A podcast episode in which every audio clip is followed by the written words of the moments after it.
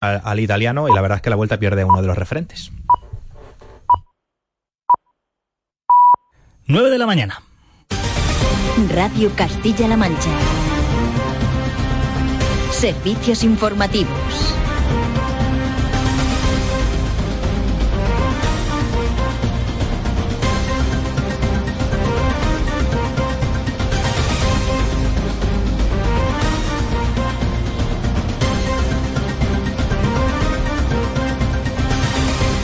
En este lunes 24 de agosto tenemos varios referentes claros dentro de la información. Uno de ellos sigue siendo la cabecera del Tajo que vuelve a salir hoy a la calle.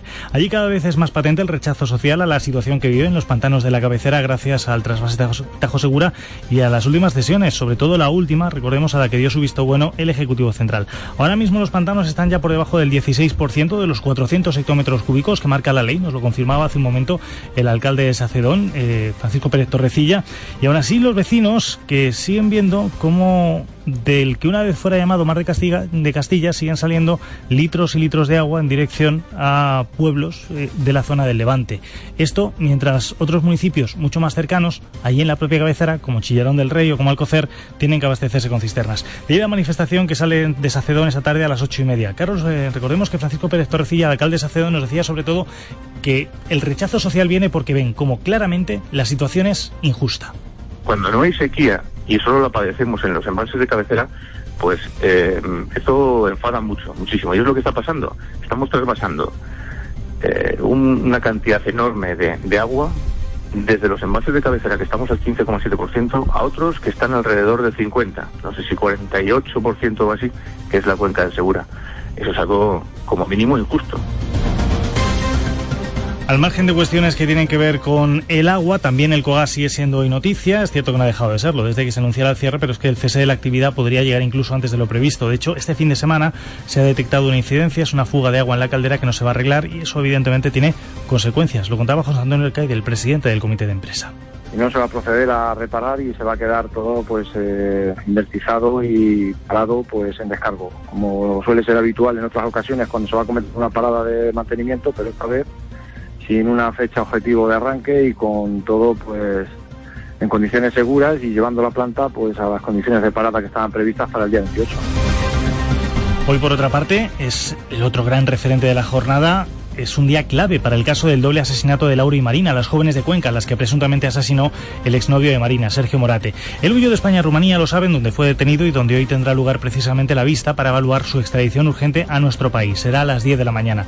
El fiscal va a pedir que se amplíen otros 15 días la prisión cautelar para que la extradición, por tanto, pueda seguir su curso y todo apunta a que la abogada de Morate recurrirá consiguiendo así más tiempo, ya que según su cliente teme por su integridad si vuelve a España. Ojo porque esto del recurso es importante si miramos los tiempos. Si la abogada de Morate decidiese no recurrir la extradición, más o menos Sergio Morate vendría a España en unos 10 días. En caso de que recurra, tardaría unos dos meses. La única diferencia que en este tiempo es verdad que la policía española podría interrogarle allí, podría interrogarle aunque fuese eh, a través de Internet, a través de una videoconferencia.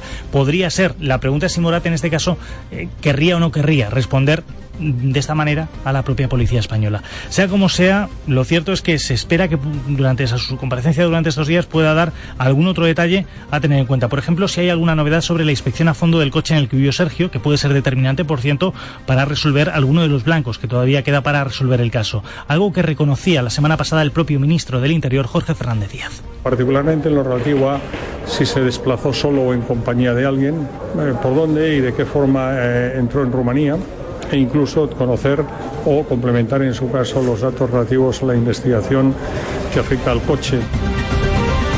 Siguiente referencia, 9 de la mañana hasta ahora seguramente los partidos políticos ya habrán comenzado su curso. No vamos a decirles aquello de que cogen los cuadernos y las carteras porque obviamente ya los llevan desde hace tiempo puestos porque estamos en plena pre-campaña, pero es verdad que si miran el calendario tenemos esta semana el debate de presupuestos. Evidentemente estamos en plena pre-campaña de las elecciones catalanas y por supuesto estamos ya en la recta hacia las elecciones generales que tendrán lugar a finales de noviembre, principios de diciembre, dependiendo de cuánto que, de cuándo queden disueltas las Cortes. Sea como sea, lo cierto es que Em, los dos partidos grandes, el PP y el PSOE, se han puesto en pre-campaña. En el caso de Ferraz, en el caso del Partido Socialista, están pendientes de saber qué es lo que va a pasar en esas elecciones, pero sé como sea ayer César Luena, los veía como ganadores. Esa es la clave. Ganar y cambiar. Y el único partido que puede ganar al PP desde la izquierda moderada es el Partido Socialista. Por la mañana hacen el discurso del miedo, pero por la tarde van haciendo las maletas. Y en el PP en Génova, a estas horas, Rajoy seguramente ya tendrá reunidos a los suyos en Maitines, una reunión que suele ser bastante temprano. Seguramente en esa reunión no solamente se va a analizar todo lo que tiene que ver con el debate de los presupuestos que les decimos de esta semana, todo lo que tiene que ver con eh, las elecciones catalanas, sino sobre todo qué es lo que tienen que empezar a decir a partir de ahora. Un discurso que ellos ya tienen especialmente manejado durante estos días y se basan precisamente en los pactos que llevó a cabo el Partido Socialista después de las elecciones municipales. Se lo decía ayer Cristina Cifuentes. Esos partidos que están gobernando ahora, esos partidos populistas, esos partidos independentistas, siempre con el apoyo del Partido Socialista y eso es lo que va a ocurrir.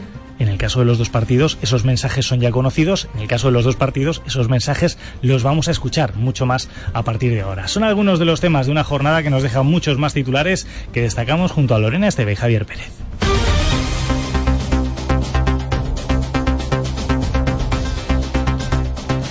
Hoy está previsto que retome su actividad la fábrica de la viuda en Sonseca que se vio obligada a cerrar sus puertas el pasado viernes a causa de las fuertes tormentas. El granizo ha provocado daños en la cubierta y en la maquinaria. La empresa trabaja a contrarreloj para garantizar los pedidos de cara a las Navidades. El ayuntamiento ha habilitado un correo para los vecinos. Productores del sector lácteo de Castilla-La Mancha aseguran que una ayuda directa de 300 euros por vaca propuesta por el Ministerio de Agricultura no es suficiente para cubrir sus gastos. Una situación que afecta especialmente a la comarca de Talavera, donde se concentra el 75% de las explotaciones. Hoy tendrá lugar la Marcha Blanca. Ganaderos saldrán desde León para ir a pie hasta Madrid. Los de la región se sumarán desde Ávila. Continúa prohibido el baño en el pantano de Cazalegas, en Toledo, en menor cantidad, pero siguen registrándose niveles de microorganismos fecales por encima de lo permitido. Hoy se vuelven a realizar análisis cuyos resultados vamos a conocer a finales de semana. Algunos comercios y bares muestran su preocupación por esta situación. El número de visitantes se ha visto reducido. Constituido el nuevo patronato de la Fundación de Cultura Ciudad de Cuenca, presidido por el propio alcalde de la localidad. Lo forman representantes del gobierno municipal y personalidades del mundo de la cultura. La organización tiene como finalidad promocionar y difundir la acción cultural de la capital. Reacciones tras las polémicas declaraciones del conseller de Justicia catalán, quien aboga por extender la independencia a la comunidad valenciana, Baleares y parte de Aragón. El PSOE habla de propuesta absurda y el PP lo califica de despropósito mientras Unió reconoce que a estas regiones les unen lazos, pero que la voluntad de ser nación le corresponde a los ciudadanos.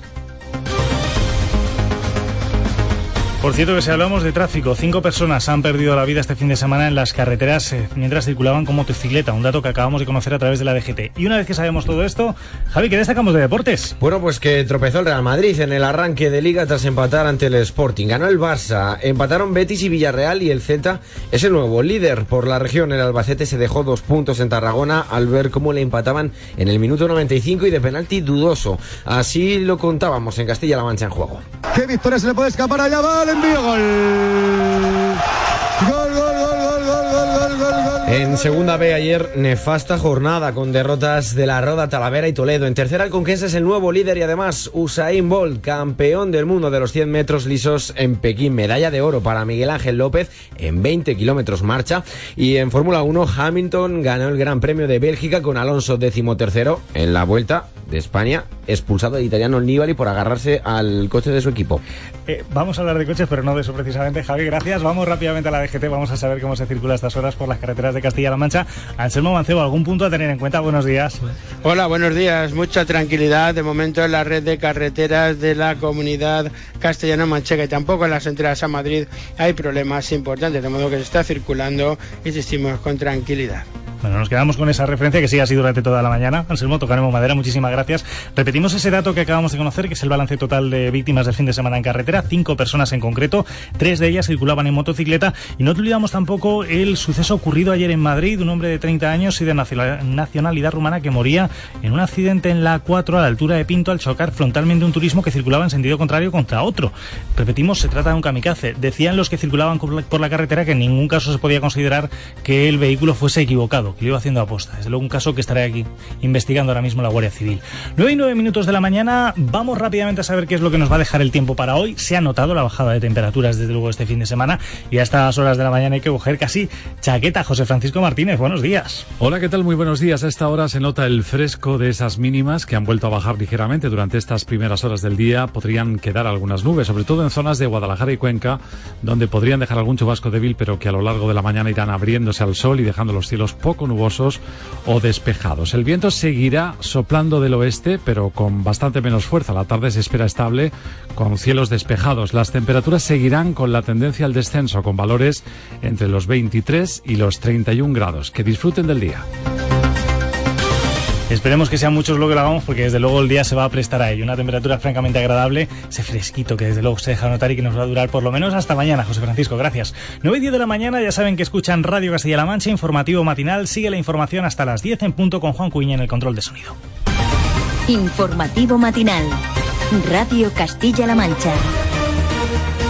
Javier Mateo. ¿Sabes que hay una forma diferente de comer pescado? ¿Ah, sí? Sí, se llama Kiele, con todo el sabor, con omega 3 y alto oleico. Busca los productos Kiele y encontrarás esa fuente de vitaminas y minerales que tu cuerpo necesita. Ya sabes, Kiele, muy rico, muy sano y muy saludable. Búscanos en supermercados, tiendas tradicionales y gourmet. Ya lo sabes, Kiele y disfruta el pescado. Todos los días, cuando suenan las 3 de la tarde, el deporte de Castilla-La Mancha se viene a jugar al primer equipo. Bienvenidos al tiempo del mejor deporte. A las 3 de la tarde, los protagonistas están en primer equipo. Presidente del Albacete Balompié, José Miguel Garrido, muy buenas tardes. Hola, buenas tardes. A las 3 de la tarde, las noticias se cuentan antes en primer equipo. La opción número uno es Antonio Cazalilla. Y el otro nombre es el de Alejandro Zamora. El Depor se ha puesto en contacto con él. Primer equipo, de lunes a viernes con David Vidales.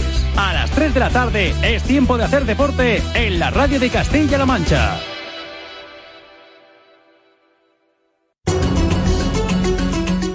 Radio Castilla-La Mancha. Informativos. Comenzamos mirando a Rumanía. Saben que es un momento clave en el caso del doble crimen de Cuenca. Este lunes se celebra allí la vista que debe evaluar la extradición urgente de Sergio Morate a nuestro país. Mientras la justicia de ambos países trata de esclarecer algunas de las incógnitas que todavía hoy, Roberto Lancha, siguen rodeando el asesinato de Laura y Marina. Las pruebas recabadas, los testimonios de su entorno más próximo y las circunstancias de su vida hacen pensar que la autoría del doble homicidio es evidente. Sin embargo, la policía rumana y la justicia de aquel país tratan de determinar también el grado de implicación de los amigos del principal sospechoso, sobre todo el amigo rumano que le recogió en Hungría y que le alojó en su casa. Hoy, por tanto, cita clave para que el caso pueda volver a España, como se está pidiendo de forma insistente desde Cuenca. Se celebra una vista donde el fiscal va a pedir que se amplíe otros 15 días la prisión cautelar de Morate para que la extradición pueda seguir su curso. Todo apunta a que la abogada de Morate va a recurrir ya que dejó claro que su cliente teme por su integridad se vuelva a nuestro país. Lo cierto es que su regreso y sobre todo la inspección a fondo del coche en el que huyó pueden ser determinantes para resolver el caso. Veremos si va, si sigue adelante esa investigación, como decimos. Eh, poco a poco, por cierto, vamos conociendo más datos sobre Morate. Por ejemplo, que su segunda detención fue por posesión de archivos de pornografía infantil en su ordenador. Fue dos años después de la primera condena y en ese caso en concreto no hubo pena. Y sobre la muerte de Laura y Marina quedan muchas incógnitas por despejar. Nadie en la investigación duda de que se pueda tratar de un caso de violencia machista, sobre todo tras conocer Lorena que había comprado la cal una semana antes y que tenía acabado el agujero en Palomeras en el nacimiento del río Hueca. Sí, hay algunas cosas que sí que se saben, pero la justicia aún se plantea las siguientes cuestiones. ¿Lo hizo solo? ¿Contó con algún apoyo? ¿Dónde las mató? Son algunas piezas que tiene que encajar la policía para completar el puzzle. ¿Las mató en la propia casa? La autopsia revela que ambas murieron por asfixia y que no hubo agresión sexual. ¿Cómo las asfixió? ¿Las golpeó primero? Una de ellas presentaba, por ejemplo, señales de golpes en la cara. Se desconoce además cómo llevó los cuerpos hasta el nacimiento del río. La inspección del coche usado por Morate para desplazarse a Rumanía, ese SEAT Ibiza Verde, va a ser clave en la investigación. Escuchamos al ministro del Interior. Particularmente en lo relativo a si se desplazó solo o en compañía de alguien, eh, por dónde y de qué forma eh, entró en Rumanía e incluso conocer o complementar en su caso los datos relativos a la investigación que afecta al coche. Y es que Morate no tardó en emprender su vida de España y lo hizo por un itinerario un poco extraño, quizá para despistar. Desde Cuenca fue a Valladolid, después a Soria, desde allí a Zaragoza y Barcelona para salir por el puesto fronterizo de Portbou. Y durante su recorrido no utilizó, como saben, ni teléfono móvil ni tarjetas de crédito para no dejar rastro. Lo fundamental ahora es que Morate llega a España para despejar estas dudas. Una reconstrucción de los hechos con el propio acusado va a ser crucial para saber cómo sucedió todo. Sea como sea, eso va a ocurrir. Repetimos a las 10 de la mañana. En esa cita, por cierto, en el juzgado, la Fiscalía de Timisoara va a pedir 30 días más de arresto para Sergio Morate. Además, las autoridades españolas han pedido que se le remita el coche que usó el presunto asesino, así como sus objetos personales para poder analizarlos aquí. Y sobre si va a haber recurso o no va a haber recurso, el punto es importante, porque recordemos que si Morate, si, si la abogada de Morate, mejor dicho, no recurriese, él estaría aquí en unos 10 días aproximadamente. Sin embargo, si lo hace, el proceso podría dilatarse más o menos unos dos meses.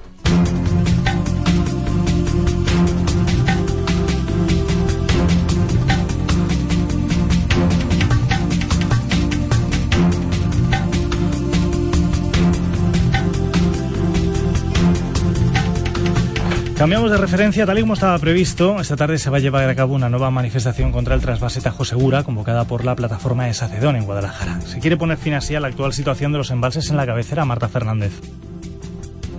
Vecinos, colectivos y empresas de esa plataforma ciudadana no al trasvase quieren reivindicar la defensa del agua para los municipios de la comarca, que se mantenga una lámina estable y, por supuesto, en contra del trasvase Tajo Segura. Además, se quiere solidarizar con el pueblo de Alcocer, que sigue abasteciéndose con camiones cisterna. Carlos Pacheco, miembro de la plataforma de Sacedón, alerta de una situación crítica en la cabeza del Tajo, con reservas que están por debajo del 10% y plantea algunas reflexiones. ¿Por qué? Si los mínimos son firmados de 400 hectómetros cúbicos, ¿por qué a estas alturas, a 380 que hay, dicen que hay, por qué va el trasvase Tajo Seguro hasta la bandera?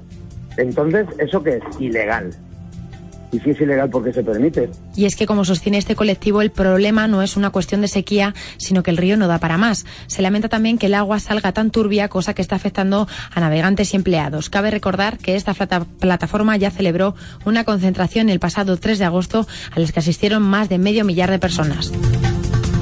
Recuerden que en este informativo matinal, a eso de las ocho y media de la mañana, hablábamos con el alcalde de Sacedón, con Francisco Pérez Torrecilla. Él nos insistía sobre todo en que lo más importante es que se está traspasando ahora mismo por encima del límite de lo que de supuestamente marca la ley. El canal de trasvase sigue, sigue a máximo nivel, trasvasando a tope. La ley establece que a partir de los 400 hectómetros, que es la, la lámina mínima que se estableció para los embalses de Peñas y Buendía, a partir de ahí no se puede trasvasar más. Entonces ya llevamos eh, 22 hectómetros trasvasados de, más respecto a eso. Es una cantidad considerable. De Sacedón saltamos a Puerto Llano. Hay una incidencia técnica en la caldera ha provocado que el Cogas comience a dejar de generar electricidad de manera definitiva si alguien no lo remedia antes. Aunque la parada estaba programada para final de mes, ese fin de la actividad Juan Ramón Levía podría llegar incluso esta misma semana. La dirección del COGAS había programado el inicio del proceso de inertización de su central a partir del día 28 de agosto. Sin embargo, una pequeña fuga de agua en la caldera ha obligado a parar la zona de gasificación de combustible. Lo confirmaba el presidente del comité de empresa, José Antonio Alcaide. No se va a proceder a reparar y se va a quedar todo pues eh, inertizado y parado pues en descargo, como suele ser habitual en otras ocasiones cuando se va a cometer una parada de mantenimiento, pero esta vez sin una fecha objetivo de arranque y con todo pues en condiciones seguras y llevando la planta pues a las condiciones de parada que estaban previstas para el día 28. Durante unos días la turbina va a funcionar con gas natural hasta que finalmente se pare. Entonces comenzará la recta final para una central con tecnología innovadora y una dirección que ha decidido cerrar ante la falta de acuerdo económico con el Ministerio de Industria. Alcaide asegura que los trabajadores no han perdido la esperanza para una posible solución. Sigo pensando de que aquí no se ha dicho todavía la última palabra de Cogas, que esto queda batalla por dar y que todavía no se ha acabado de cerrar la central. Yo confío en que impere la cordura y de que quien tiene en su mano el poder solucionar esto, pues ponga de su parte y se solucione el tema antes de que pues lleguemos a una situación en la que todos lamentemos el que bueno que perdemos esta tecnología Los trabajadores han anunciado movilizaciones para instar a empresa y ministerio a que negocien para buscar esa solución que impida el cierre definitivo que podría producirse antes de que termine este año.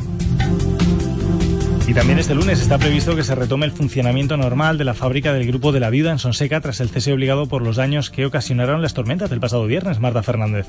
Este pasado viernes tocó evaluar los daños, ahora subsanarlos y para este lunes se retomarán algunas actividades de la fase de producción con la finalidad de comprobar la respuesta que tiene la maquinaria y dependiendo de ello se procederá a abrir algunas naves y apartados. La preocupación sigue en la empresa tras los daños causados en la estructura y maquinaria por el aguacero y el granizo de hace tres días. Así lo ha confirmado Sergio Mora, concejal de Industria a la radio de Castilla-La Mancha. Y van a intentar mañana abrir alguna, alguna fase de la producción y entonces mañana nos acercaremos a ver cómo, cómo lo llevan, cómo van las, las máquinas. Estuvimos hablando con, con Ángel Palencia, que es el jefe de producción, de que nos avisase con cualquier circunstancia que tuviesen. Eh, ellos van a intentar que, que entre mañana y el miércoles eh, se ponga ya la máquina, la máquina, la fábrica en, el normal funcionamiento. El ayuntamiento, junto con la Diputación y el Gobierno regional, ha mostrado su disposición a colaborar con esta empresa que trabaja contra el reloj para poder volver a sus empleos y garantizar el volumen de pedidos que tiene de cara a las Navidades.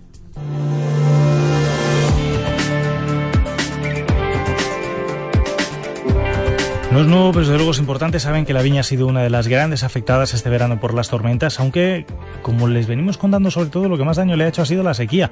Asaja augura que la cosecha de este año será entre un 20 y un 25% menos que el año pasado, lo que viene a ser Roberto Lanche, puesto negro sobre blanco, unos 3 millones de hectolitros menos. Se trata de previsiones que respecto a la calidad del producto son buenas ya que desde el sector destacan el viñedo de Castilla-La Mancha no ha sufrido enfermedades. Aunque en principio se habló de un adelanto de la campaña de recogida, finalmente será a mediados de septiembre cuando se generalice en toda la comunidad autónoma. Blanca Corroto, presidenta de Asaja Toledo. Las varietales han empezado a vendimiar en algunos puntos de la provincia pues esta semana. La zona de Méntida, algo en la zona de La Mancha, pero las varietales han empezado a, recogerse esta semana, igual que siempre.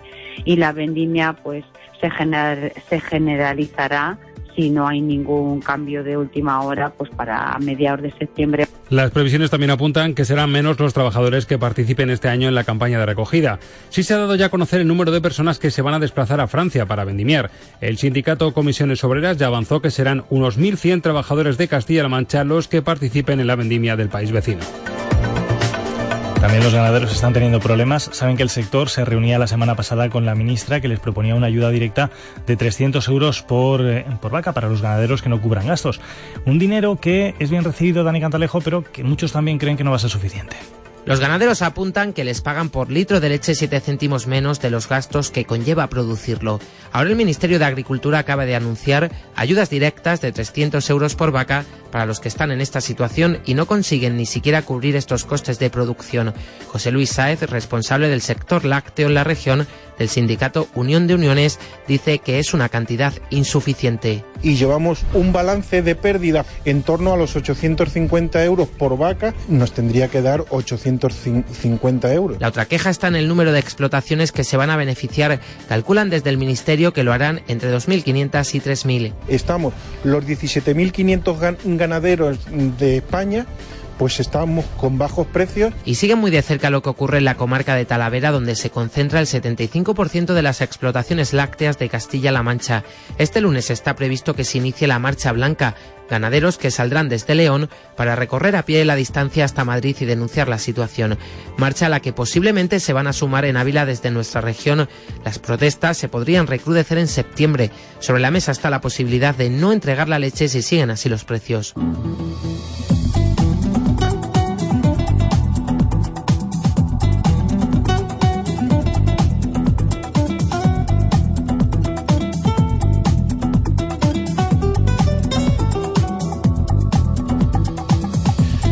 Vamos a hablar acerca de esas dos personas heridas por hasta de toro en un festival celebrado ayer en las mesas en Cuenca. Uno de ellos, de 47 años, fue trasladado en Ubimóvil al hospital de Villarrobledo. No se conoce su estado ni en qué parte del cuerpo recibió la cornada. El otro afectado fue atendido en la misma plaza de toros por efectivos sanitarios.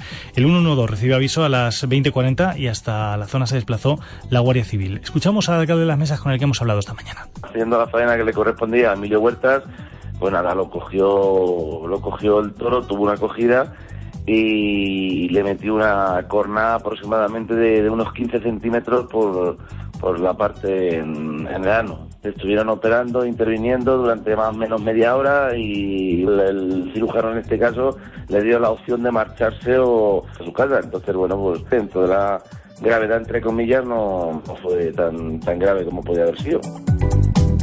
Palabras de Carlos Alberto Gaba.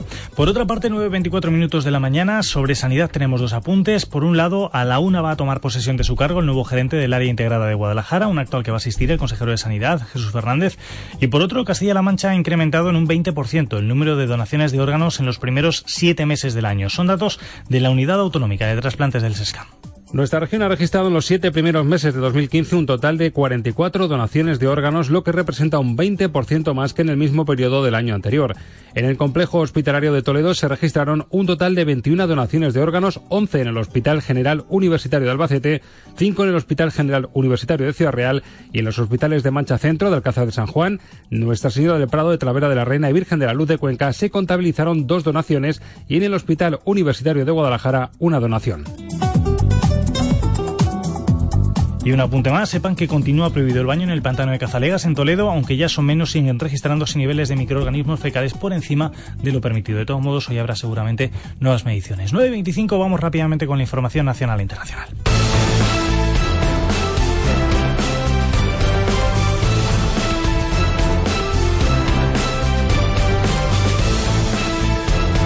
Primer lugar, recordemos lo que les contábamos en el sumario, que se nota que estamos ya en pleno curso político. ¿Será porque hay debate de presupuestos? ¿Será porque tenemos las catalanas a un mes vistas? ¿Será porque estamos ya en plena recta de cara a las generales? Pero sea como sea, hoy los principales órganos de dirección del PP y del PSOE se reunían, lo hacían unos en Ferraz, otros en Génova. En el caso del PSOE, pensando en este caso que su victoria de cara a las próximas elecciones generales es posible, lo decía ayer César Luena. Esa es la clave. Ganar y cambiar. Y el único partido que puede ganar al PP desde la izquierda moderada es el Partido Socialista. Por la mañana hacen el discurso del miedo, pero por la tarde van haciendo las maletas. En el caso del Partido Popular, recordemos, a las 9 se reunía Mariano Rajoy con sus principales dirigentes territoriales, lo que nosotros llamamos maitines, y allí evidentemente el discurso sigue siendo claro, el que ayer lanzaba Cristina Cifuentes, previene sobre posibles pactos postelectorales del PSOE esos partidos que están gobernando ahora, esos partidos populistas, esos partidos independentistas, siempre con el apoyo del Partido Socialista. Y eso es lo que va a ocurrir. Todo recordemos cuando esta semana tendrá lugar el debate de presupuestos, debate importante y nosotros les iremos cantando. Por cierto que al respecto conviene señalar que eh, el gobierno desmentía ayer una posible bajada en el actual IVA cultural. Había sido la vicesecretaria de Estudios y Programas, Andrea Levy, quien había asegurado en una entrevista que el gobierno tiene sobre la mesa esa posible bajada, algo que desmentía sin embargo Luis de Guindos. Hemos adelantado la segunda parte de la reforma del IRPF nos queda llevar a cabo la segunda parte de la reforma del impuesto del impuesto de sociedades y del IVA, más, eh, más allá de lo que son eh, cambios puntuales que se pueden derivar de normativa comunitaria, el Gobierno no tiene planteado ninguna modificación. Por lo demás, por cierto, si hablamos de economía, sepan que a estas alturas de la mañana las bolsas se hunden y lo hacen por las dudas sobre la economía china. De hecho, Shanghái está cediendo un 8%, Tokio el 4,5%, las bolsas europeas en torno al 3%. De hecho, el IBEX 35 está cayendo más de un 3% en la apertura y ya ha perdido los 10.000 puntos, que se dice pronto. Vamos a volver de nuevo a nuestro país, en este caso a mirar a Cataluña, porque aquí a un mes de las elecciones autonómicas, como les decíamos, el consejero de Justicia catalán irrumpía en plena precampaña para lanzar unas declaraciones cuando menos polémicas. Germán Gurdó ha abogado por extender la independencia de Cataluña a la Comunidad Valenciana, a Baleares y a parte de Aragón. Antonio García Largo. Comunidades a las que se refiere como países catalanes. Sus palabras han sido muy criticadas por los socialistas que hablan de propuesta absurda y por el PP que lo califica de despropósito y barbaridad. En Unión se aferran a su centralidad y dicen que los lazos entre Cataluña, Valencia y Baleares son obvios, pero que la voluntad de ser nación corresponde a sus ciudadanos. Ramón Espadaler. La voluntad de ser nación eh, por parte de las islas y por parte de Valencia corresponde a los ciudadanos de las islas de Valencia. No somos nosotros los catalanes quienes debemos indicar esta voluntad, sino que corresponde sencillamente a ellos. En el PSOE catalán lo tienen más claro. La propuesta del consejero de Justicia, aseguran, es absurda. Sobre todo, dice Miquel Iceta, cuando ni siquiera han explicado cómo van a llegar a cabo su desafío soberanista. Lo que es muy extraño es pensar que vamos a tener una buena relación con Valencia y, Baleares sobre la base de la, de la independencia y de romper con el resto de España. Esto es lo que es absurdo. Y desde el PP, Xavier García Albiol dice que esta propuesta es propia de un régimen totalitario. Eh, la manera de pensar totalitaria, más allá de lo que no les importa lo que puedan pensar los valencianos o los hombres y mujeres de Baleares. El consejero de Justicia recuerda así que Cataluña no se olvida del resto de territorios de habla catalana. Y dos apuntes más, en este caso sobre sucesos. El primero, que un trabajador de una pizzería hallaba ayer el cadáver calcinado de una mujer de raza negra en un contenedor de Nerva, en Huelva. Al parecer el empleado había ido a tirar algunas cosas y se encontró el cuerpo junto a la caseta de la juventud del recinto ferial de la localidad. El alcalde señalaba que no había habido ninguna denuncia previa. Y por lo demás, en Sevilla, un piloto de un ultraligero fallecía y su mujer resultaba herida grave en un accidente que se producía muy cerca del aeropuerto de Sevilla. Al parecer el hombre se sintió indispuesto durante el vuelo y responsables del tráfico aéreo fueron quienes guiaron a su acompañante para que intentara lograr aterrizar, algo que sin embargo no fue posible. Empieza a mirar hasta que el avión, hasta que veas una S en la brújula con una rayita justo encima de la S. Espérate, esto es muy difícil. Hazlo poco a poco, ahí no hay ningún problema. La S, tú justo con la S la mujer ha sido ingresada en el hospital de Sevilla con quemaduras y con politraumatismos. Llegamos a las nueve y media de la mañana.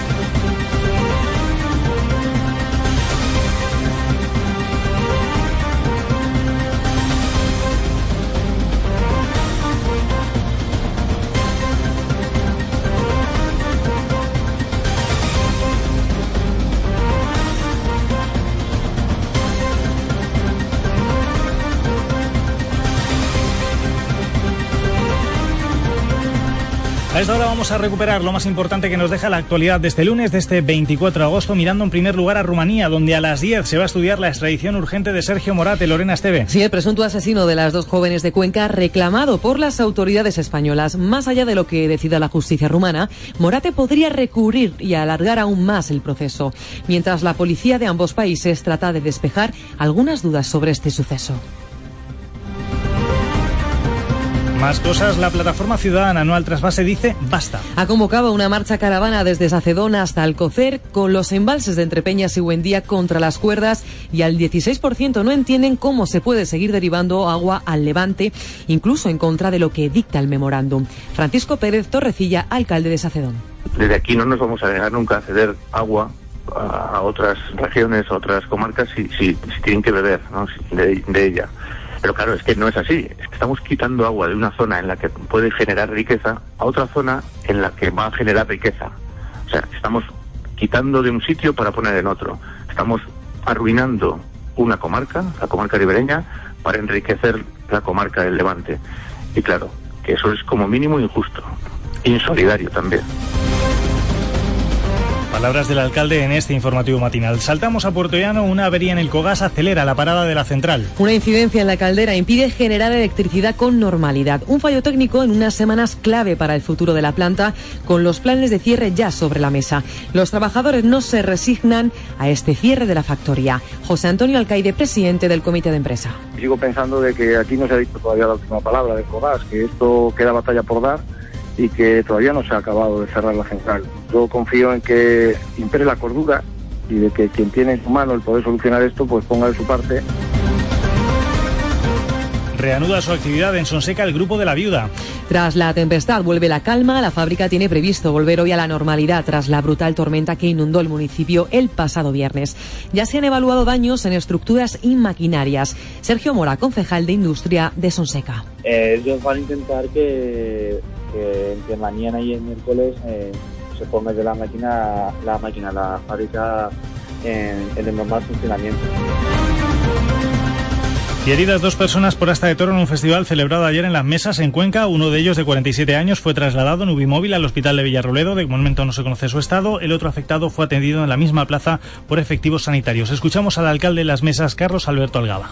Haciendo la faena que le correspondía a Emilio Huertas, pues nada, lo cogió, lo cogió el toro, tuvo una acogida y le metió una corna aproximadamente de, unos 15 centímetros por, por la parte en, el ano estuvieron operando, interviniendo durante más o menos media hora y el cirujano en este caso le dio la opción de marcharse o a su casa. Entonces, bueno, pues dentro de la gravedad, entre comillas, no, fue tan, tan grave como podía haber sido. Hablamos de la vendimia, 3 millones de hectolitros de vino menos este año. Es la previsión de Asaja que estima que la recogida de la uva se generalizará a mediados de septiembre en la región. Será una uva de gran calidad, aunque una cantidad un 20% inferior. Blanca Corroto, presidenta de Asaja Toledo. Las varietales han empezado a vendimiar en algunos puntos de la provincia pues esta semana. En la zona de Méntida, algo en la zona de La Mancha, pero las varietales han empezado a, a recogerse esta semana, igual que siempre. Y la vendimia pues se, se generalizará si no hay ningún cambio de última hora, pues para mediados de septiembre. Y del sector vitivinícola al lácteo, protestas de los ganaderos por los precios de la leche. Desde León parte hoy la marcha blanca para denunciar lo que consideran situación insostenible. Preocupación también en la comarca de Talavera, donde los 300 euros de ayuda directa diseñada por el Ministerio no acaban de verse como suficientes. José Luis Saez, del sindicato Unión de Uniones y llevamos un balance de pérdida en torno a los 850 euros por vaca, nos tendría que dar 850 euros.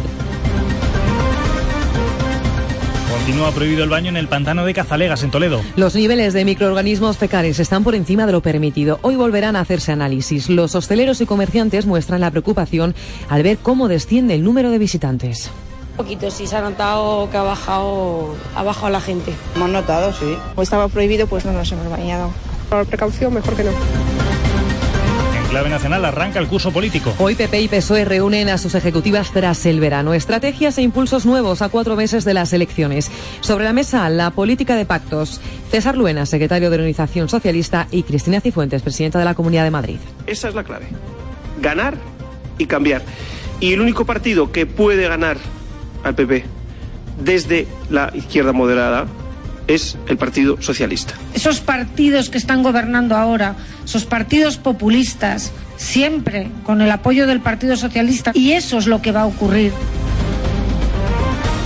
Fallece el piloto de un ultraligero en un accidente aéreo en Sevilla. Su mujer ha resultado herida. Al parecer, el hombre se sintió indispuesto durante el vuelo y desde la torre de control dieron instrucciones a la mujer para realizar un aterrizaje de emergencia.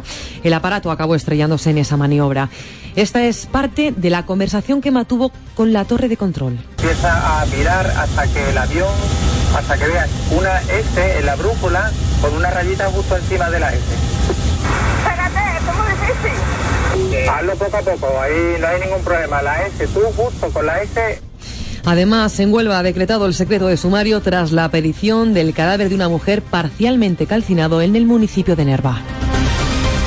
Y en deportes, tropiezo del Real Madrid en el inicio de la liga. Sí, no pasó del empate a cero ante el Sporting, ganó el Barça, empataron Betis y Villarreal y el Celta es el nuevo líder. Por la región, el Albacete se dejó dos puntos en Tarragona al ver cómo le empataban en el 95 con penalti dudoso. Así lo contamos en Castilla-La Mancha en juego. ¿Qué victoria se le puede escapar allá? Va el envío, gol. Y en segunda B ayer nefasta jornada con derrotas de la Roda, Talavera y Toledo. En tercera, el Conquense es el nuevo líder y además Usain Bolt, campeón del mundo de los 100 metros lisos en Pekín.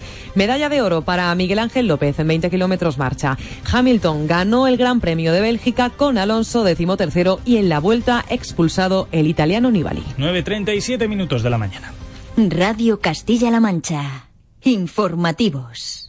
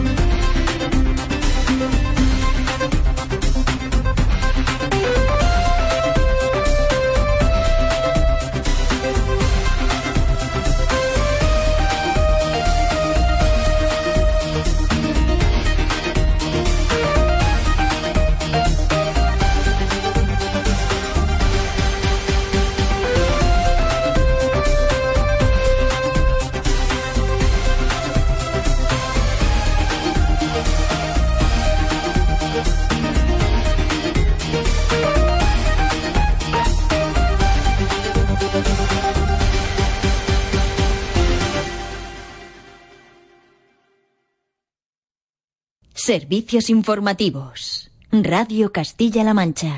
Decíamos que eh, este fin de semana, sobre todo el viernes, hubo muchísima preocupación por las tormentas que cayeron en buena parte de la región, especialmente fuertes en la provincia de Toledo. Por una parte, eh, sabemos que eh, en Talayuelas, por ejemplo, las piedras cayeron del tamaño de huevos, aunque no dejaron daños de gravedad en este municipio de la Serranía conquense. Y en el caso de Sonseca, terminaron provocando, por ejemplo, que la fábrica de la viuda, de los mazapanes de la viuda, terminase viéndose afectada y teniendo que parar toda su fase de producción. De hecho, esta mañana están probando a ver si son capaces de abrir algunas líneas de producción o no. Esta mañana tendremos noticia al respecto. Pero sin embargo, vamos a ver qué fue lo que pasó exactamente en Sonseca. Con nosotros tenemos al alcalde, don Juan Carlos Palencia. Muy buenos días. Hola, muy buenos días. Decíamos que la tromba de agua tuvo que ser tremenda también allí, ¿no? Sí, bastante considerable. La verdad es que cayó bastante agua en poco tiempo y la verdad es que nos sorprendió. ¿Agua y granizo, alcalde?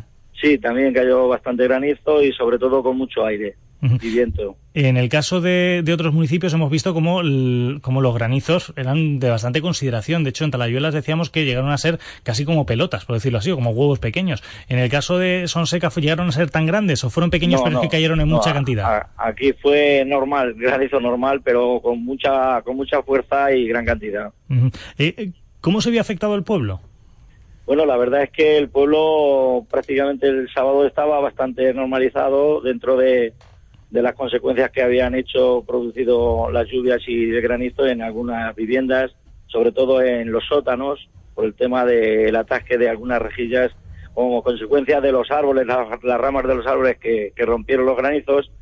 Pero bueno, la normalidad el sábado prácticamente era, era total, a excepción hecha, claro, lógicamente, de la planta de, del grupo de la viuda. O sea que el viernes les tocó trabajar bastante tanto a bomberos como a protección civil, ¿no? Sí, nos tocó trabajar a, a todos los que estábamos por allí, todos los que pudimos, colaboramos para solucionar y desatascar los atascos que había en el pueblo. Mm. Don Juan Carlos, eh, ¿suelen ser habituales las tormentas de este tipo o al menos que causen tantos daños como las del viernes? Pues la verdad es que no, la ver- yo recuerdo en el año 90, 91 y en el 81 también hubo una muy importante. La verdad es que nos pilló, ese año nos pilló en fiestas, el, me parece que fue el 7 o el 8 de septiembre y la verdad es que allí eh, muchas muchas atra- atracciones feriales se las llevó por delante el agua, sí. Madre mía. Alcalde, nos sorprendió sobre todo, lo venimos contando esta mañana, eh, las consecuencias, por ejemplo, en la fábrica de, la viuda, que uno da por sentado que tiene que tener todo tipo de seguridad al respecto, pero sin embargo, poco se puede hacer ante una, una tormenta de estas características, ¿no? Sí, la verdad es que eh, yo tuve la ocasión, en principio a las 6 de la tarde acudimos por allí, la policía y eh, los bomberos no, no nos dejaron entrar. Y luego a las siete y media de la tarde ya, cuando ya estaba un poco más calmado todo, entramos. Y la verdad es que tuvimos que usar linternas y eso, pues estaba todo el sistema de alumbrado apagado. Y la verdad es que incluso dentro de la, de la, de la fábrica había montones de granizos acumulados. O sea, que, que llegó a entrar dentro de la propia fábrica el granizo. Sí, algunas planchas de, de la cubierta se derrumbaron por la acumulación de, de granizo y le- los desagües se sintieron atascados por la acumulación de granizo y se rompieron varias tuberías. Alcalde, nos consta que esta mañana están intentando normalizar, por decirlo así, la producción, ir abriendo líneas poco a poco, comprobando si todo funciona bien. Eh, no sé si ha hablado usted con los responsables de la fábrica, con los responsables de la factoría, y sabe cómo puede llevarse a cabo esa normalización de la actividad, si va a ser medianamente fácil.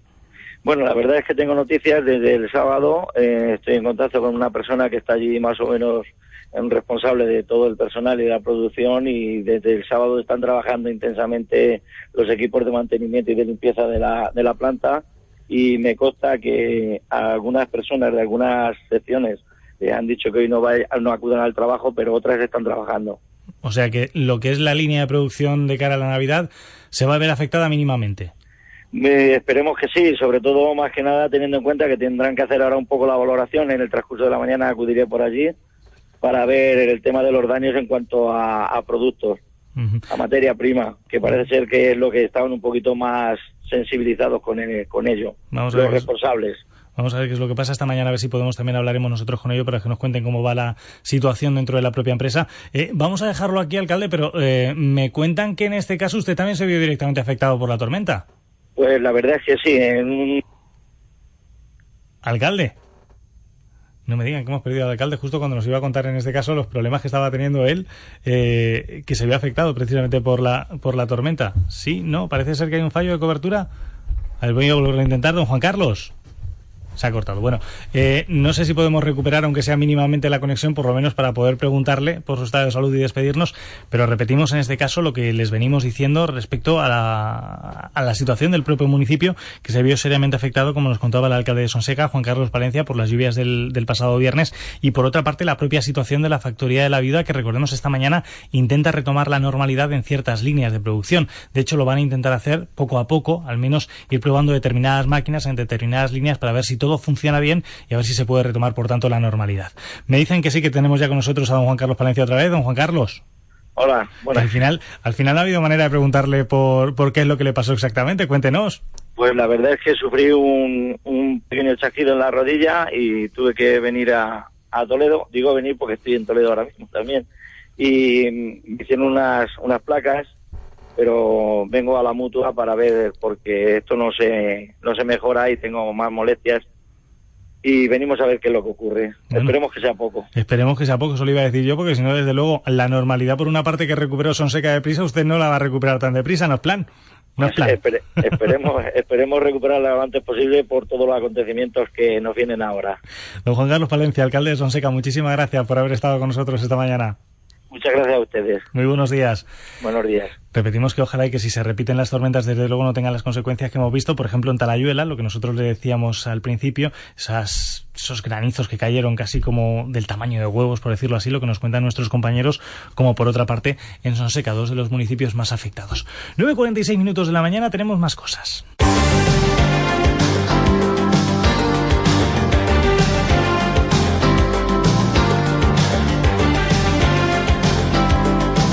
Por cierto, hablábamos de Talayuelas en Cuenca, precisamente en la capital conquense nos vamos a quedar porque ayer quedaba constituido el patronato de la Fundación de Cultura Ciudad de Cuenca, presidido por el alcalde Ángel Mariscal y al modificarse los estatutos, los grupos políticos Antonio García Largo van a duplicar su participación. Sí, porque el objetivo es que el representante del PP y el del PSOE tengan voz y voto. El patronato cuenta además y como hasta ahora con tres miembros del equipo de gobierno, el alcalde y dos concejales y también otras dos personas más, María Luz Roquiski y Pedro Pablo Morante, procedentes del mundo de la cultura.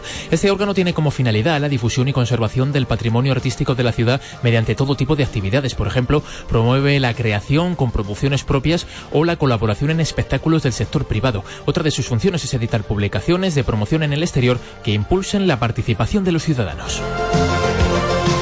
Saltamos de Cuenca a Albacete, es una de las ciudades más ruidosas de Castilla-La Mancha. Los vecinos de la zona, como es conocido a la calle de los PAB, estudian acudir incluso a los tribunales para solucionar el caso Daniel Marrón. Los vecinos del centro de Albacete, donde proliferan los bares de copas, la conocida como zona, no pueden soportar más la situación. Han creado ya desde hace tiempo la Asociación de Residentes Damnificados y están haciendo todo lo posible por parar el ruido. Ahora, como nos cuenta el presidente de este colectivo, Alfonso Romero, quieren dar un paso más. Y luego, pues también estamos estudiando eh, posiblemente acudir ya a la justicia. Pero además denuncian que el ruido va a más por la moda, dicen, de las despedidas de soltero. Por eso piden más control del ruido. Una especie de magaluf de la mancha, lo que tenemos aquí, y no le importa nada, excepto cuando alguna vez ocurra, si no, si ocurre lamentablemente algo grave, pues quizá tomen alguna medida. En el otro lado, los clientes de los bares y sobre todo los hosteleros que también quieren que se les escuche. Sí que es verdad que Albacete no es una ciudad que tenemos playa o tenemos monumentos para venir a visitar y ya que estamos teniendo afluencia y hablo como propietario de un establecimiento hostelero, eh, nos da trabajo, pues eh, entre todos deberíamos pues eh, un poco poner esto más en pausa, pero repito, el hostelero qué culpa tiene del que se porta mal en la calle.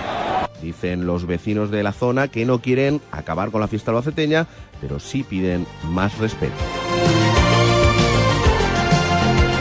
Saltamos a Alcujate, una pequeña localidad de la Alcarria conquense. Coincidiendo con sus fiestas, han recuperado su iglesia parroquial tras dos décadas de obras en las que hasta una nave municipal hacía las veces José Manuel Castellote de templo casi improvisado. El obispo de la diócesis, José María Yanguas, bendecía y abría simbólicamente las puertas del templo. Minutos antes, la patrona, Santa Tecla, abandonaba en procesión la nave, donde se la ha honrado durante 20 años. Hay muchos niños que no conocían la iglesia porque no la habían visto nunca. Eh, mis hijos no conocían la iglesia, la han conocido ahora y se ha quedado todo el mundo con la boca abierta. Hemos aguantado mucho Pero ¿qué se le va a hacer? Más vale tarde que nunca. Siempre que venía esto muerto, esto muerto. Pero ya por lo menos se ve que aunque el pueblo sea pequeño, hay algo. La aparición de distintos imprevistos dispararon el presupuesto. Además, problemas con la empresa adjudicataria retrasaron una obra en la que se han involucrado hasta tres párrocos. Fernando Fernández ha sido el último. Yo solamente he estado dos años, de esos 20 solamente dos. Pero bueno, tengo el honor y la suerte de, coger el trabajo de mis antecesores y, y de inaugurarlo. ¿no? La inauguración ha coincidido con el Día de Santa Tecla, una fecha que será recordada por todos los alcujataos. Vamos a Guadalajara, cerca de 2.500 fósiles, ni más ni menos, es la colección de paleontología que se puede disfrutar ya en el Museo del Mirón, en Mananchón, en Guadalajara. Un nuevo recurso cultural que también pretende convertirse en un atractivo turístico para este pueblo de la comarca molinesa, Juan Carlos Ballesteros. Esta colección paleontológica ha sido posible gracias al denodado esfuerzo del matrimonio formado por Gerardo Lacasa y Begoña Oter. Juntos han recorrido miles de kilómetros durante más de cuatro décadas para reunir esta interesante exposición. Todas las piezas están catalogadas y ordenadas por épocas, fósiles recogidos en Maranchón y otros puntos de Guadalajara, pero también en otras partes de España y el extranjero. Un día muy especial para la pareja, como reconoce Begoña Oter. Hemos colaborado los dos y, después de, pues, llevamos sobre 40 años yendo por muchos caminos, recogiendo fósiles y todo eso. Y como queremos mucho a este pueblo, pues hemos querido cederlo para que tengan aquí el museo permanente y pueda venir mucha gente y lo conozca a todo el mundo. Este museo será gestionado por el Ayuntamiento de Maranchón. Además, el Fondo Paleontológico se incorpora al Geoparque de Molina Alto Tajo, un proyecto que busca el aprovechamiento sostenible de su patrimonio natural y cultural como motor de desarrollo económico. Y uno Santo más. Aunque queden dos semanas en Albacete, saben que se piensa ya a estas alturas del mes en la feria, obviamente. Y entre otras cosas se va preparando el traje tradicional. Cada vez más albaceteños se visten también durante las fiestas con una nueva versión de la falda manchega más cómoda y moderna, que hasta ahora se confeccionaba en casa, pero sin embargo, Daniel Marrón, varios establecimientos las venden ahora a medida y está siendo todo un éxito. Este año para los trajes hay tanta demanda que para que te atiendan hay que coger número. ¿Cuál pescadería? 33. El traje tradicional se sigue comprando, es obligatorio, ya sea de serrano, espigador o manchego, pero lo que este año también está levantando pasiones es la versión moderna de la tradición, mucho más cómoda para sobrellevar los esfuerzos de los calores feriales. Bermudas o minifalda manchega. A por el moderno. Es mucho más cómodo que el tradicional. de juerga, claro. Mi mujer, niño y yo. Ojo, no es excluyente. Se pueden alternar los trajes tradicionales más solemnes con esta moda folclórica casual. Un día salimos del tradicional y otro día salimos del, del de fiesta. ¿Tradicional? Sí. De. Para la cabalgata y para la ofrenda de flores, pues tiene que ir vestido con sus trajes de gala. Y bien vestido, lo que pasa que es por la típica hora de los mojitos, pues lo mejor es ir cómodo. Hasta ahora las minifaldas o bermudas manchegas modernas se confeccionaban de forma casera. Este año los establecimientos que las venden están haciendo su agosto, aunque sea para la feria de septiembre. Modos de la feria iremos hablando conforme se vaya acercando porque son muchos los detalles a tener en cuenta. 9.53, vamos a deportes. Deportes en la radio de Castilla-La Mancha. Comenzando evidentemente David Revenga con ese tropiezo del Real Madrid en el inicio de la liga. Hablamos de fútbol, aunque parezca mentira, no pasaba del empate a cero en el Molinón ante el Sporting con una falta de gol bastante preocupante. El Barcelona, por su parte, solventaba por la mínima el debut, ganando 0-1 al Bilbao con gol de Luis Suárez. Messi fallaba un penalti, aunque el nuevo líder es el Celta, que ganaba 1-2 al Levante. Además, Betis y Villarreal empataban a uno en la jornada de ayer. La primera de liga se completa hoy con el partido entre el Granada y el Eibar. Por lo demás, vamos con los nuestros. Hay malas noticias para el Albacete. Pues sí, porque tenía el partido ganado 0-2 en el minuto 88, con uno más en el campo. Vio como el Nasti de Tarragona le remontaba y le empataba 2 en el minuto 95 con un penalti más que dudoso. Una pena máxima que dejaba este sabor de boca al entrenador albaceteño Luis César San Pedro. He querido ver los dos goles que, que encajamos y puedo confirmar que, que no es penalti en ningún momento. El delantero agarra de la camiseta Pulido a la altura del estómago y, y lo tira y se tira él, ¿no?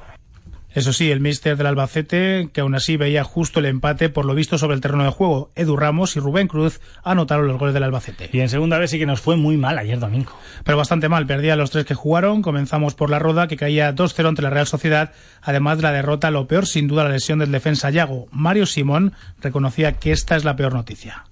Hombre, yo creo que, que para nosotros la, la, lesión, la expulsión, yo creo que, que, bueno, tanto Iván como Yago son futbolistas eh, importantes para nosotros y, y, ahora en inicio de competición, como ya nos pasó con, con Héctor, pues una lesión muscular que, que tenga apartado los terrenos de juego, pues, bueno, no sé, cinco o seis semanas, pues eh, nos va a condicionar mucho, pero bueno, hay que trabajar y hay que, hay que corregir y sobre todo pues hay que solucionar pues esos problemas. Tampoco le fue nada bien al Talavera, que perdía ante el Real Unión 2 a 0 en su regreso a la división de bronce. El conjunto talaverano pagó la novatada, Fran Alcoy. Sí, puntería y quitarse la bisoñez ¿no? que traes. Sobre todo en conceptos, en detalles defensivos, ¿no?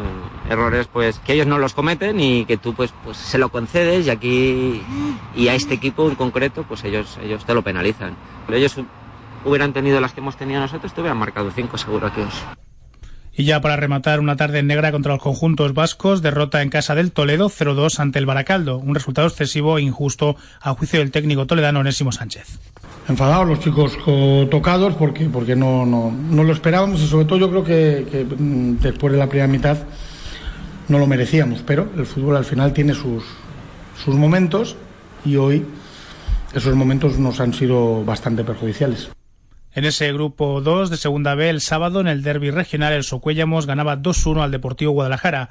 Y completamos el fútbol castellano-manchego con el grupo de tercera división, el grupo 18, partidos jugados ayer domingo, Villarrubia 1 con Kense 4, Illescas 2, Marchamalo 1, San José Obrero 0, Madridejos 0, Azuqueca 3, Mora 1, Manzanares 1, Ciudad Real 0 y Quintanar del Rey 1, Villarrobledo 0. Y fuera del fútbol, David, hay un protagonista claro que es Usain Bolt. Así es, hay que hablar de atletismo. Sigue siendo el hombre más rápido del mundo, vencía en la final de 100 metros del Mundial de Pekín a Justin Gatlin, se adjudicaba el oro. El jamaicano continúa siendo todo un espectáculo y a pesar de no ser el favorito, se adjudicaba la prueba más espectacular de los mundiales. Antes, la buena noticia para el atletismo español era el primer oro. Miguel Ángel López se colgaba la medalla en 20 kilómetros marcha a primera de la mañana. Y además del atletismo, en ciclismo, Nibali, expulsado de la Vuelta a España por agarrarse un coche y ser remolcado en la clásica de Hamburgo, caída de Jesús Serrada, que se ha roto la clavícula. Cambiado de deporte, Hamilton ganó el Gran Premio de Bélgica de Fórmula 1. Fernando Alonso solo pudo ser decimotercero. Y terminemos con tenis porque Roger Federer, el suizo, vencía en Cincinnati, en Estados Unidos, al derrotar en la final al número uno del mundo Novak Djokovic. Radio Castilla-La Mancha. Informativos. Del 5 al 10 de septiembre en Villaseca de la Sagra llega el decimosexto certamen de novilladas Alfarero de Oro con la variedad de encastes y los mejores novilleros del escalafón. Álvaro Lorenzo, Roca Rey, Ginés Marín, Alejandro Marcos, Joaquín Galdós, Baltasar Iván, Cebada Gago, Fuente Imbro, Posada de Maravillas, Flor de Cara, Saltillo y muchos más. Alfarero de Oro 2015. Del 5 al 10 de septiembre en Villaseca de la Sagra disfruta del mejor certamen certamen de novilladas de España por tan solo 10 euros. Estamos en Twitter, en el hashtag Disfruta del Alfarero. Venga va, venga va, venga va, venga va, venga va, venga va, venga va, venga va, venga va, venga va, venga va. Construye actitud y con esa actitud construye todo lo que puedas. Porque cuantas más cosas construyas en tu vida, menos espacio dejarás a las drogas. FAD 916 1515. Es una iniciativa de Manchate, el programa de responsabilidad social corporativa de Radio Televisión Castilla-La Mancha.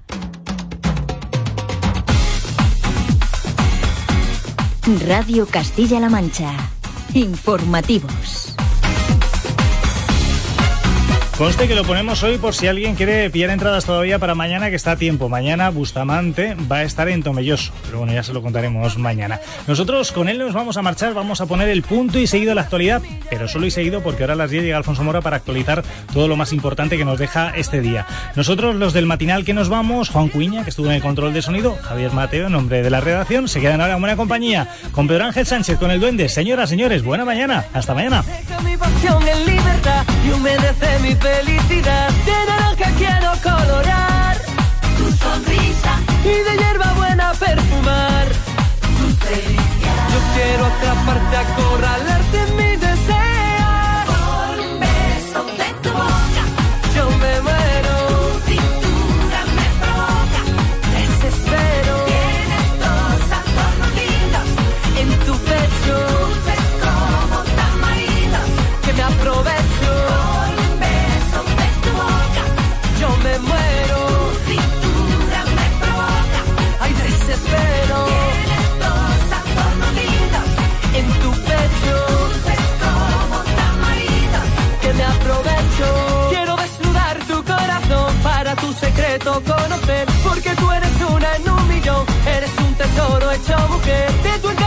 quiero beber, y embriagarme, deshicerme todo por tu piel, quiero ser el niño que descubre tus pasiones, por un beso de tu boca, yo me muero.